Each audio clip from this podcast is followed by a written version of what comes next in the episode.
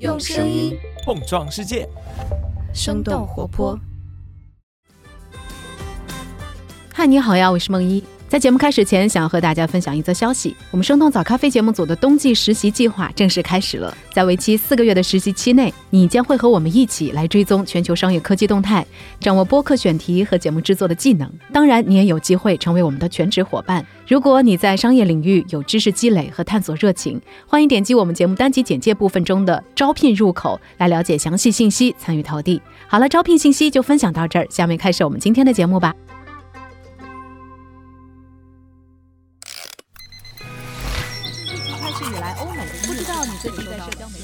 生动早咖啡与你轻松同步日常生活与商业世界。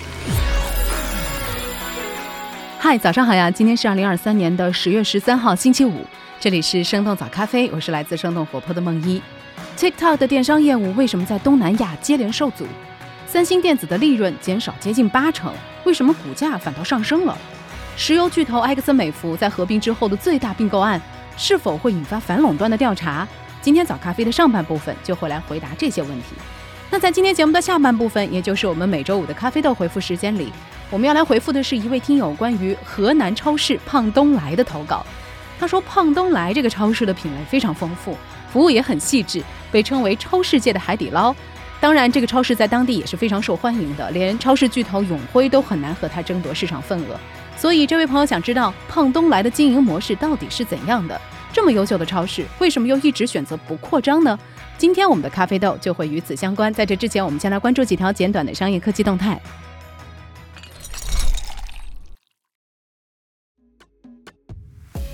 马来西亚考虑效仿印尼，禁止 TikTok 的电商交易。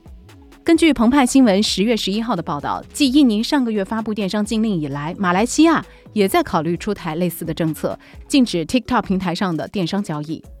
马来西亚通讯和数字部长表示，这项政策是出于人们对于平台定价和数据隐私的担忧。有多家当地的线下商店对 TikTok 的产品价格提出了投诉，一些零售商也担心 TikTok 的低价竞争。不过，马来西亚电子商务委员会的主席认为，如果马来西亚效仿印尼封禁 TikTok 电商，也将会限制本地企业的发展。马来西亚有接近八成的企业都是中小微企业，对于很多商家来说，TikTok 也是他们重要的销售渠道。在九月底，印尼禁止在社交媒体上进行电商交易之后，TikTok 在十月四号发布公告，宣布关停 TikTok Shop 的印尼站。三星电子业绩反弹，市场预计消费电子市场将会恢复。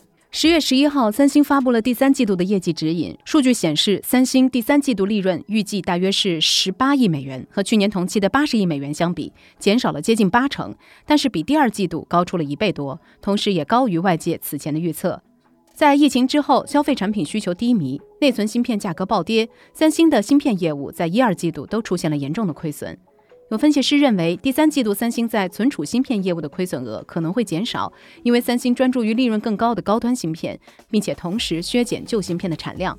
我们早咖啡之前也提到过，美国已经同意了三星和 SK 海力士向中国工厂提供包含美国技术的半导体设备，这也将为三星带来积极的影响。韩国券商的分析师认为，三星的半导体业务基本上已经触底，存储芯片行业的低谷已经过去。三星的业绩证明了这一点。消息公布之后，三星电子的股价上涨了百分之四点四，也创下了一个多月以来的最高涨幅。埃克森美孚将以六百亿美元的价格收购竞争对手。十月十一号，全球最大的石油天然气生产商之一埃克森美孚宣布收购页岩油巨头先锋自然资源公司，收购价格接近六百亿美元。这将是埃克森在一九九九年收购美孚以来最大的一笔收购，也是今年以来最大的一笔公司并购。先锋公司是美国一家从事石油天然气勘探和开采的公司，他们的资产主要在页岩油气方面。根据《金融时报》的报道，在美国最大的油田二叠纪盆地上，先锋公司是最大的生产商，占盆地总产量的百分之九，埃克森美孚只占百分之六。收购之后，埃克森美孚将会成为这个油田最大的石油生产商，而且两家公司的油田区可以连起来，能够钻更长的水平井，大幅度的降低开采成本。埃克森美孚还表示，即使原油价格下跌到每桶三十五美元，这些收购的资产也能够盈利。华尔街日报的分析认为，去年俄乌战争爆发，推动油气价格的暴涨，也让埃克森美孚的净利润和现金流飙升。为收购提供了充足的资金。而这次收购可能将会触发美国油气行业大举并购的浪潮。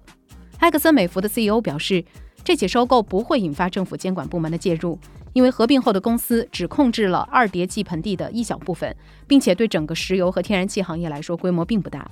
不过，彭博认为这项交易很有可能会面临联邦贸易委员会严格的反垄断审查。美国总统拜登此前已经要求 FTC 调查高油价的问题，并且在去年特别指出埃克森的巨额利润，并且指责他们比上帝还赚钱。IMAX 中国私有化失败。十月十号，IMAX 中国宣布，由于股东反对，IMAX 中国的私有化方案将不会生效。IMAX 中国是加拿大 IMAX 公司旗下的子公司，专门负责 IMAX 在大中华区的业务扩张。我们早咖啡在九月份的节目当中也介绍了 IMAX 到底是一家怎样的公司。IMAX 中国二零一五年在香港上市，目前 IMAX 持有 IMAX 中国超过百分之七十的股份。今年七月份，IMAX 提出收购 IMAX 中国剩余的股权，并且将其私有化退市。IMAX 认为，私有化将能够增强大中华区的经营灵活性，而且可以节省将近两百万美元的相关费用。不过，IMAX 中国的其他股东表示，私有化的方案给出的收购价格还不到 IMAX 中国疫情前股价的百分之六十，因此为了维护自身的权益，他们反对这笔交易。印度执法机构扣留中国籍 vivo 高管。根据财新的报道，十月十号，印度政府以涉嫌洗钱的罪名拘留了与去年 vivo 洗钱案相关的四名人士，其中包括一名中国籍的 vivo 印度高管。vivo 回应表示，他们在印度严格遵守当地的法律法规。vivo 也正在密切的关注最近的逮捕事件。去年七月，印度执法局以调查洗钱活动为理由，突击搜查了中国手机品牌 vivo 及相关企业在印度的办公地点，并且冻结了 vivo 印度公司总额高达三点八亿人民币的资产。市场研究公司 Counterpoint Research 的数据显示，vivo 目前是印度第二大智能手机品牌，仅次于三星。不过，中国手机在印度的市场占有率正在迅速的下降。国际数据公司 IDC 的报告显示，在去年印度销量排名前五的厂商当中，中国品牌的市场占有率大概是百分之六十三，比二零一九年少了百分之十。中印粤电子协会的秘书长对界面新闻表示。最近几年，印度针对中国企业的要求十分严苛。从二零二一年年末开始，印度当局已经对小米、vivo、OPPO 等等中国手机厂商展开了至少八次突击查税，并且以各种理由冻结、扣押了这些公司在印度账户的资金。以上就是值得你关注的几条商业科技动态，别走开，我们马上走入到今天的咖啡豆回复时间。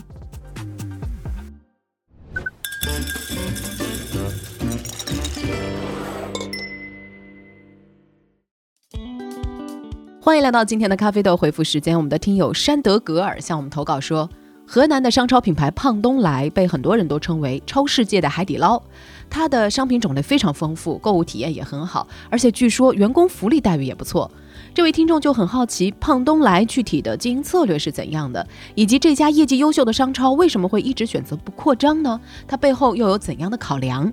说起胖东来这家企业，相信河南的听友一定不陌生。它诞生于河南省的许昌市，二十多年来，他们从烟酒店逐渐成长为一家覆盖连锁超市、百货商场等等业态的零售企业。目前，他们有十多家门店，但是呢，这十多家门店都只开在许昌和新乡这两座城市。尽管胖东来一直安静地隐藏在河南，但是他却频繁地出现在互联网上，所以他的名声也传到了全国。就像山德格尔所提到的一样，最被网友津津乐道的就是胖东来的服务。他们有自助饮水机、免费充电宝、母婴室、宠物寄存区，货架旁还摆着放大镜，冷冻食品旁边还有免费的冰袋等等。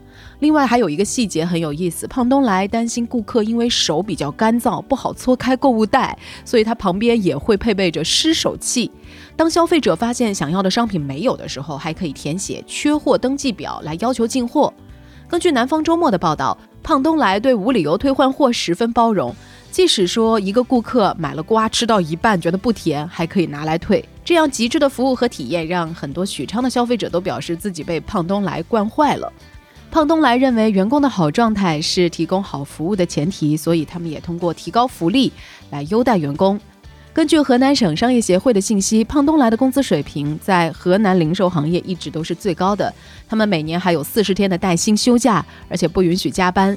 就算在消费高峰的春节期间，胖东来也雷打不动地给员工放假。另外，这家企业还为员工设立了金额五百到五千元不等的所谓委屈奖，专门用来安慰那些被顾客故意刁难的员工。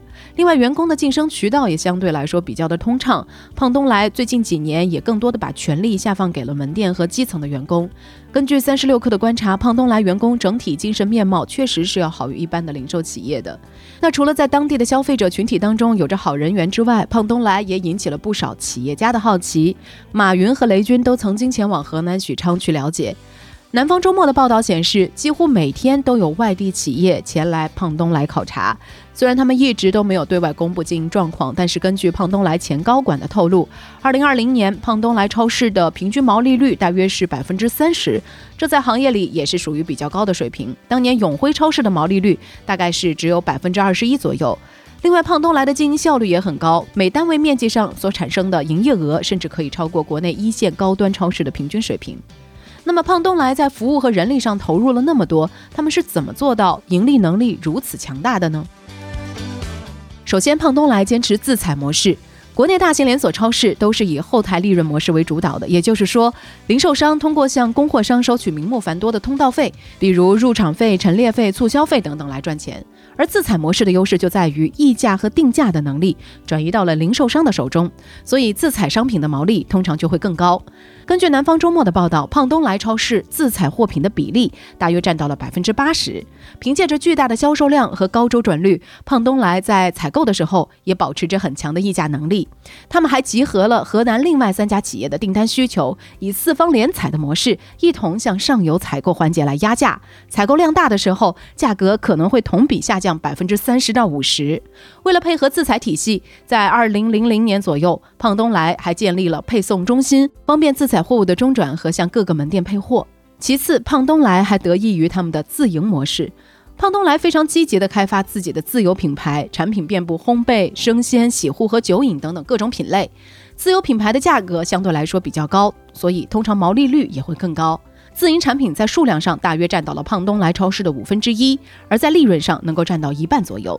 当北上广的白领们忙着在山姆抢购麻薯和瑞士卷的时候，河南消费者也有自己的爆款单品。胖东来的红丝绒蛋糕、大酥饼以及每天限量的网红大月饼，都引起了排队抢购和代购的现象。在三四线城市，胖东来做出了堪比一线市场的消费体验，而且胖东来的品类高度细分。我们以猪肉为例，传统卖场的猪肉大约有十个细分品类，但是胖东来却有三百多个。另外，胖东来还会有意的增加引领性商品，这什么意思呢？就是说那些小众、高档、超出主流客户预算的产品，这部分产品大约占比有两成。这些产品通常会亏钱，但是胖东来还会坚持引进，希望能够用产品来引导消费升级。有很多的网友都表示，胖东来唯一的缺点就是没有开在自己的城市。的确，二十多年来，胖东来都没有走出过河南，甚至还没有开到省会郑州。那么，胖东来一直不扩张背后的原因又是什么呢？一方面是不具备可复制的基础，存储、配送还有供应链是超市的硬性要求。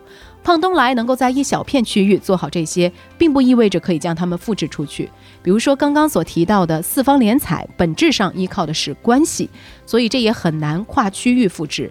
另外，胖东来的核心商业模式是卖服务、尊重还有熟人感，而这些又都是非标准化的，他们也高度依赖人这个要素。比如，胖东来的员工拥有抹零权。举个例子，如果是一百零三块的商品，员工可以自行决定只给顾客算一百块。但是如果规模扩大了，这就很可能会带来比较大的损失。胖东来的商业模式也不一定能够继续成立。另一方面，扩张也需要考虑不同市场之间的差异。在成本上，一二线城市的店面成本和人力成本都会更高。胖东来对员工的相对高福利待遇，在高成本的情况下也是很难维持的。而且胖东来也不一定能够匹配一二线城市的需求。根据新零售商业评论，一二线城市的生活节奏比较快，消费者更倾向于进行线上购物和买菜。对于商超，也更加看重的是效率，而并不是情绪价值。所以打感情牌并不是在哪儿都有用的。一二线城市商超的竞争已经非常激烈了，胖东来能够为小城市提供消费升级的体验，但是到了大城市，可能就会因此而失去竞争力。不过，除了这些客观限制之外，胖东来选择不扩张也有很大的主观因素，这和企业自身的发展理念有关系。创始人于东来在一次分享会上表示。他对做大做强好像并不是很感兴趣。二十多年里，他制定业绩目标的标准就是不能影响出去玩儿。他们不仅没有扩张，胖东来甚至一度还把新乡的店给关了。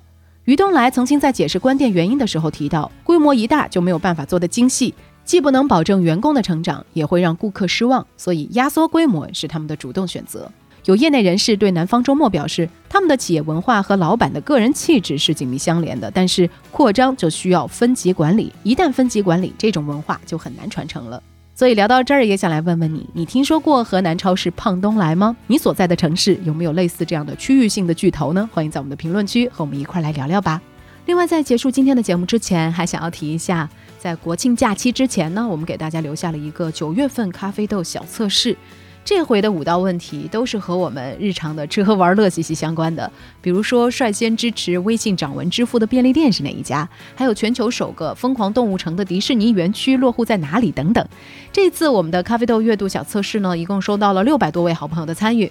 在所有参与的听友当中，我们要恭喜 Emma，你全部答对了。早咖啡编辑部也为你准备了一份特别的礼物，到时候我们的声小英会和你取得联系的。另外，对这次咖啡豆小测试答案感兴趣的朋友，可以点开我们的 Show Notes 中的咖啡豆月考链接，或者呢，可以在我们的生动活泼极客账号上看到更加详细的答案解释。好了，周五版的早咖啡就是这样。当然，在这儿也想要对每一个已经上了六天班的小伙伴说一声，大家辛苦了。咱们再坚持今天最后一天，就能好好休息了。提前祝你周末愉快。那我们下周一一早再见啦，拜拜。这就是我们今天的节目了。我们其他的成员还有监制泽林、监制千文、商业内容策划呢呢、声音设计 Jack、实习生亏亏、实习生佑米。感谢你收听今天的生动早咖啡，那我们就下期再见。